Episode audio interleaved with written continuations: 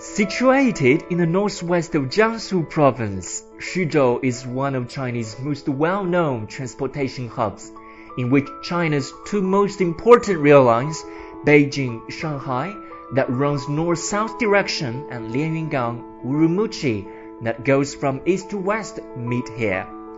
With a history of 2,600 years, Xuzhou is a historical city with a critical strategic importance from it is known as a notable battlefield in China's history from ancient dynasties to modern republics.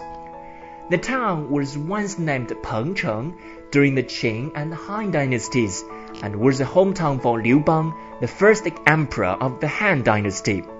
Xuzhou is well known for its heritage and cultural relics for the Han culture which is honored the best city to search or eye view these splendid items displaying in its museums.